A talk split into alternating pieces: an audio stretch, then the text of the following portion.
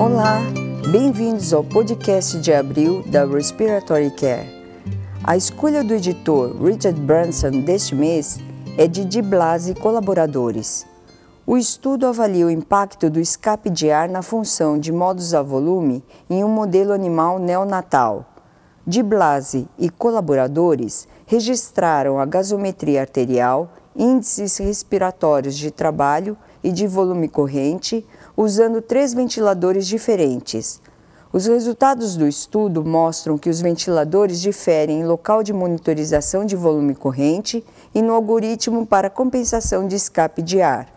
A interação entre o local de monitorização de volume e o algoritmo de compensação de vazamento de ar e o direcionamento de volume é complexa e resulta em diferenças mensuráveis. Em face de um escape de ar moderado, o monitoramento do volume corrente proximal e a compensação de vazamentos preservam a ventilação minuto e resultam em menor nível de PaCO2. No editorial do estudo, Himmensberger discute os méritos relativos do local de monitorização do volume corrente, a precisão das medidas de volume corrente neonatal e se alguma dessas variáveis é realmente importante e para quem. Himmensberger também fornece conselhos convincentes sobre os méritos relativos de estudos laboratoriais em animais na avaliação do desempenho do ventilador. O nosso segundo trabalho é o estudo de Zanella e colaboradores, em que a descrição de uma técnica para remoção de secreção em sujeitos intubados sem o uso de aspiração das vias aéreas. Usando um método destinado à remoção de secreções acima do manguito do tubo endotraqueal, eles escrevem um estudo de modelo pulmonar combinando a desinsuflação do manguito do tubo endotraqueal e uma manobra de tosse artificial. Os autores avaliaram um modelo traqueal e compararam o pico de fluxo da tosse, a remoção do fluido abaixo do manguito do tubo endotraqueal e se houve prevenção da aspiração de líquido acima do manguito. O pico de fluxo da tosse foi de 108 litros por minuto e a pressão traqueal permaneceu no nível da PIP, evitando a aspiração. Zanella e colaboradores sugerem que essa manobra pode eliminar a necessidade de aspiração das vias aéreas e as suas consequências. No entanto, nenhum teste em humanos foi realizado.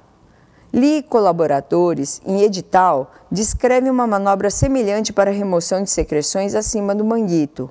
Eles revisam a importância da coordenação da manobra e as potenciais vantagens e desvantagens da manobra de desinsuflação do manguito do tubo endotraqueal para remoção de secreção por meio da tosse.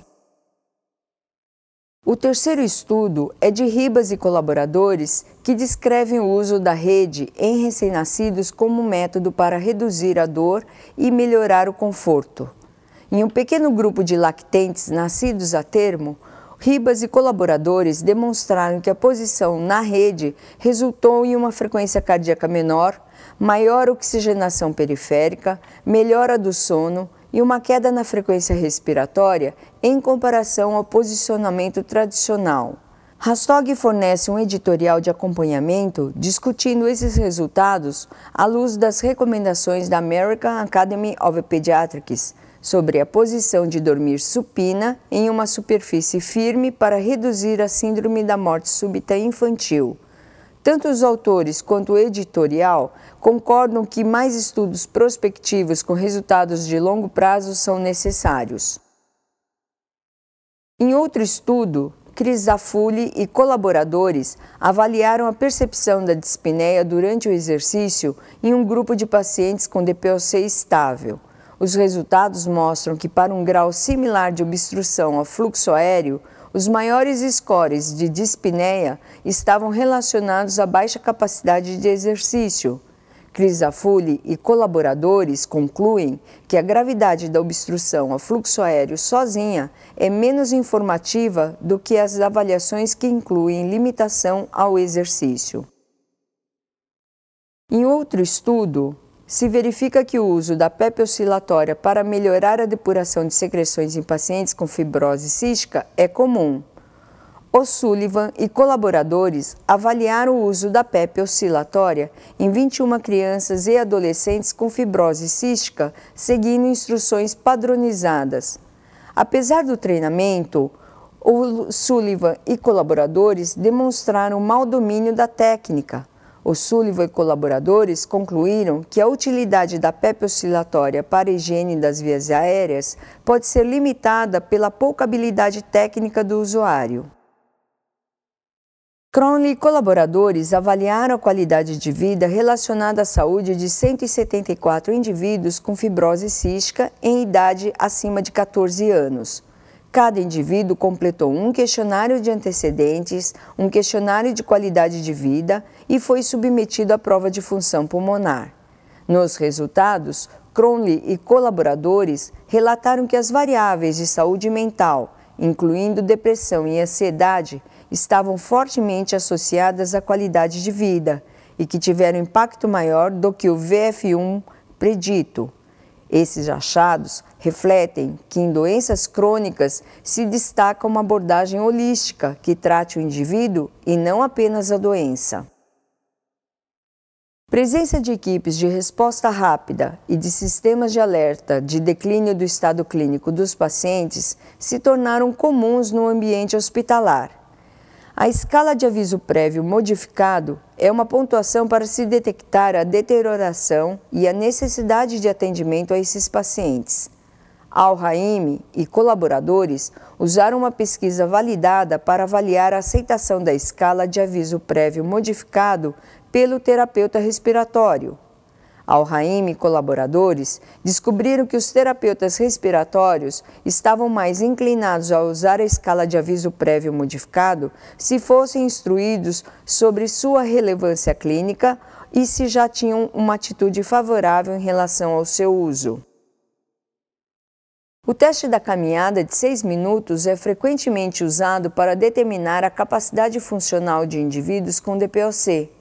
Alguns métodos são utilizados para realizar o teste com acomodação de limitações na condição física ou com restrições ambientais. Frade e colaboradores avaliaram o teste da caminhada dos seis minutos em realidade virtual estacionária, comparado a um teste de caminhada tradicional. Frade e colaboradores descobriram que havia um efeito de aprendizado no método de realidade virtual, exigindo pelo menos dois testes para se alcançar o resultado final ideal. Em estudo de bancada de Franks e colaboradores, realizou-se comparações de desempenho de seis dispositivos diferentes de PEP. Eles usaram fluxos de 5 a 30 litros por minuto e registraram as pressões das vias aéreas e a frequência de oscilação em diferentes resistências. Franks e colaboradores relataram que os dispositivos de PEP produziram pequenas variações nas características de desempenho em vários fluxos e configurações de resistência. Os dispositivos de PEP podem ser classificados como dispositivos dependentes de fluxo e não dependentes de fluxo de acordo com a resposta ao fluxo. No estudo de Selman e colaboradores, os autores compararam o passo incremental, que é um passo constante de 6 minutos, e o teste de corrida em esteira para avaliar o broncoespasmo induzido pelo exercício em pacientes pediátricos. Os resultados do estudo mostram que houve uma menor prevalência de broncoespasmo induzido pelo exercício em passo incremental em comparação com a corrida em esteira e que isso não se deveu a uma menor ventilação minuto durante o método de passo incremental. Selman e colaboradores concluem que o passo incremental pode ser útil como teste de triagem para o broncoespasmo induzido pelo exercício devido ao método fácil e de baixo custo. No entanto, um teste negativo deve ser confirmado em um teste baseado em corrida em indivíduos sintomáticos. Em um estudo de Medina e colaboradores, se observa que a terapia com cânulas nasais de alto fluxo se tornou um método popular de suporte respiratório não invasivo nos últimos anos. Os autores avaliaram a administração de salbutamol por meio de uma cânula nasal de grande calibre, por meio de dois nebulizadores num grupo de indivíduos com DPOC e num estudo laboratorial de bancada. Medina e colaboradores usaram os níveis de salbutamol urinário de 12 indivíduos. Eles relataram que o fornecimento de salbutamol foi maior com o nebulizador de malha em comparação com o nebulizador a jato, por meio de uma grande cânula nasal, tanto no estudo clínico quanto no estudo da bancada. É importante ressaltar que esses estudos não avaliaram a resposta do sujeito, simplesmente a oferta do medicamento. Guan e colaboradores usaram entrevistas semi-estruturadas para avaliar os comportamentos de saúde e percepções de bem-estar em um grupo de adultos com bronquiectasia. Eles relataram que havia grande disparidade na percepção dos sintomas e que a adesão à medicação era ruim. Os sujeitos expressaram preocupações relacionadas à fertilidade e aos riscos de infecção para outros.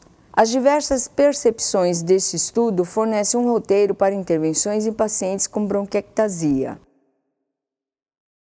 E, finalmente, Santa Cruz e colegas fornecem uma revisão sistemática do impacto da idade sobre a mortalidade de indivíduos mecanicamente ventilados. Usando o score grade para avaliar a qualidade da evidência, eles descobriram que, embora as evidências fossem de baixa qualidade, a idade avançada parece estar associada a uma maior mortalidade em indivíduos mecanicamente ventilados. Para receber o conteúdo deste podcast e de podcasts anteriores da revista, por favor visite nosso website em www.rcjournal.com. Você também poderá se inscrever no nosso website para receber os podcasts de futuros volumes da Respiratory Care.